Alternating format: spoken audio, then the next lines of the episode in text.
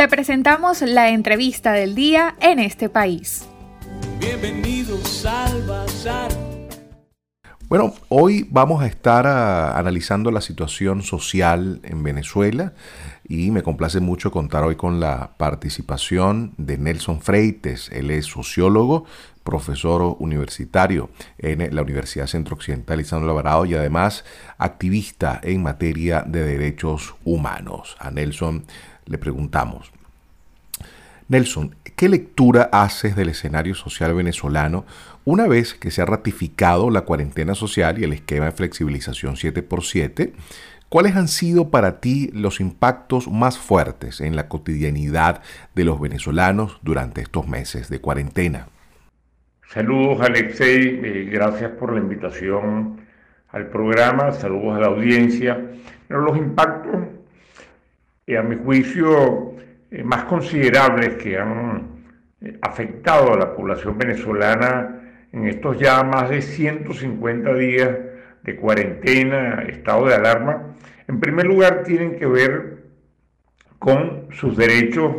a la libre circulación, sus derechos a eh, servicios públicos adecuados, su derecho a la alimentación, eh, porque la población venezolana en el medio de la pandemia ha visto aumentar eh, los niveles de deterioro de su calidad de vida, ya que ninguno de los servicios públicos que venía eh, colapsado eh, ha mejorado. La, pandemia ha servido para un mayor control y confinamiento de la población, un aumento de la presencia militar en el control de la circulación de la población, pero no se ha traducido en eh, una mejora de la calidad de vida, sobre todo en términos de los servicios públicos, el acceso a los servicios públicos. Eh, por el contrario, cuando la población ha manifestado su descontento porque no tiene eh, la electricidad regular suficiente, ni tampoco el agua potable, bueno, ha sido reprimida, como pasó con los jóvenes de la organización Sucre, del barrio El Malecón, como pasó en, en Carora, en, el Tocuyo, que fueron eh, detenidos y todavía, en el caso de la urbanización Sucre, cuatro jóvenes siguen detenidos. Entonces, eh, habría que decir que efectivamente la pandemia ha venido a agudizar la emergencia humanitaria compleja que ya vivía la sociedad venezolana y unido pues a un incremento de eh, las afectaciones, sobre todo al personal de salud. Venezuela tiene una de las tasas más altas de muerte del personal de salud que eh, está en primera línea atendiendo a quienes se ven afectados, contagiados por eh, el virus coronavirus. Entonces, bueno, estamos en un momento en el cual, bueno, se prolonga estas restricciones a la circulación eh, supuestamente bajo el, eh, la aspiración, el objetivo de proteger desde el punto de vista sanitario a la población. Pero sin embargo, los contagios comunitarios, los llamados contagios comunitarios, siguen aumentando, las zonas de riesgo eh, de mayor aglomeración en el oeste de Caracas, en Petare, aquí en Barquisimeto, en algunas zonas del centro de Barquisimeto en distintas ciudades, bueno, siguen sin eh, la protección suficiente porque la población venezolana no tiene las condiciones, digamos, para tener la protección que se requiere. No, no hay agua en un porcentaje muy alto de los hogares, eh, se va la luz eléctrica y a su vez se va el agua, no hay gasolina para la movilización de la población y en general pues tenemos que, eh, que no hay las condiciones que garanticen la verdadera protección sanitaria que requiere nuestra población. Como sociólogo, Nelson, conoces muy bien la idiosincrasia y la cultura venezolana. ¿Cuáles crees tú que han sido las claves para que los venezolanos hayan podido sobrellevar o sortear estos años de crisis, incluida la actual pandemia? La verdad, Alexei, mm, no estoy seguro que la expresión adecuada sea sobrellevar. Yo creo que a la población, sobre todo en, los tiempos de la actual eh, gestión eh, presidencial,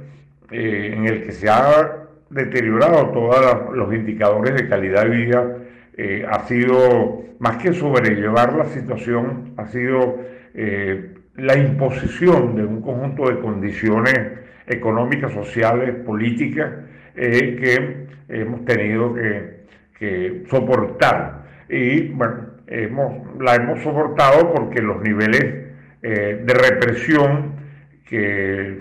han sucedido en el 2013, cuando hubo una elección presidencial, que hubo unas protestas muy importantes, incluso aquí en Lara, eh, exigiendo un reconteo de, de, los puntos del proceso electoral. Luego en el 2014, durante el ciclo de protestas que se denominó la salida, luego en el 2017, incluso en enero, febrero del 2019, bueno, cuando la población ha manifestado,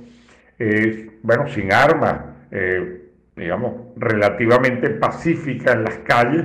eh, ha sido fuertemente reprimida. Y de eso han quedado más de 140 personas que fueron asesinadas por, por los organismos de seguridad del Estado en abril hasta principios de agosto del año 2017. Entonces, estos niveles de represión eh, han sido realmente una de las condiciones fundamentales para que los venezolanos, incluso hoy, debamos eh, soportar eh, unas condiciones de vida absolutamente inadecuadas, inapropiadas, porque nos estamos empobreciendo muy profundamente, a su vez, pues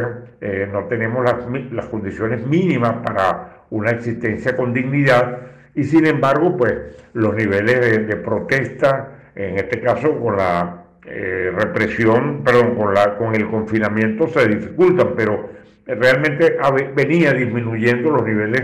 digamos, de protesta política, eh, bueno, porque se nos ha impuesto pues estas condiciones eh, a través de un fuerte régimen represivo que obliga a la población a aceptar o soportar o sobrellevar, que fue el término que tú utilizaste, unas condiciones que eh, evidentemente no son las que quiere eh, la población venezolana. Nelson, quisiera que compartieras con nuestros oyentes tu opinión sobre la situación de los derechos humanos en el país, sobre todo en materia de salud, en materia de acceso a tratamientos, en el caso de los pacientes crónicos, obviamente los que están viviendo los médicos y el personal que está en la primera línea de atención frente al COVID, hay organizaciones no gubernamentales y activistas que dicen que la pandemia ha servido la mesa al gobierno nacional para aumentar el control social. ¿Cuál es tu opinión en este sentido? Alexei, un balance sobre la situación de los derechos humanos en el contexto de la pandemia tiene que, eh, en primer lugar, señalar que estos más de 150 días han servido o han generado las condiciones para un agravamiento de la emergencia humanitaria compleja, que está definido como aquella situación que vive un país en la cual no existen las condiciones básicas para que se preserve la vida, eh, hay todo un contexto eh, de colapso institucional que propicia el agravamiento en las condiciones de salud y de alimentación y la población aumenta su mortalidad, su morbilidad, se enferma con mayor facilidad y hay un agravamiento de esos cuadros de salud. Entonces Venezuela ha visto un aumento de eh, una profundización de la emergencia humanitaria compleja,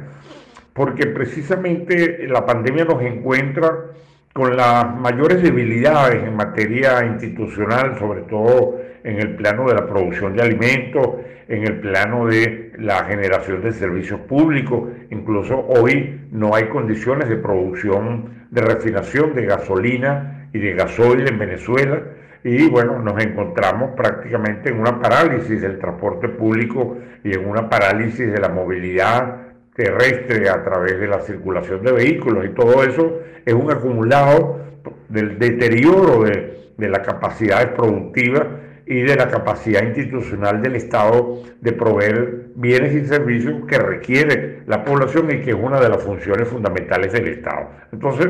eh, el balance que hacemos las organizaciones de derechos humanos es que ha aumentado las violaciones a los derechos humanos, ha aumentado eh, las exclusiones de la población a los bienes y servicios que requiere eh, la última encuesta de condiciones de vida elaborada por las universidades venezolanas señala un empobrecimiento eh, tan generalizado que nos coloca a los niveles de uno de los países más pobres de América Latina como Haití y a su vez pues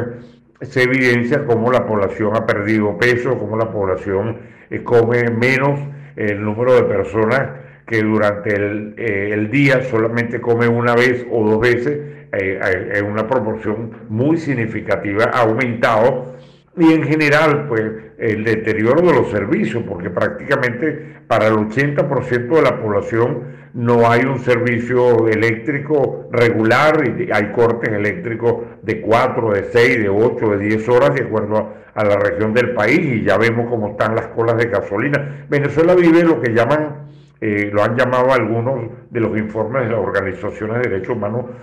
una tormenta perfecta, donde todos los indicadores cotidianos que miden la calidad de vida de la población se han visto profundamente afectados eh, en, esta pandemia y a su vez eso ha sido producto de un acumulado de los últimos años de deterioro que nos ha llevado pues, a violaciones masivas de los derechos humanos.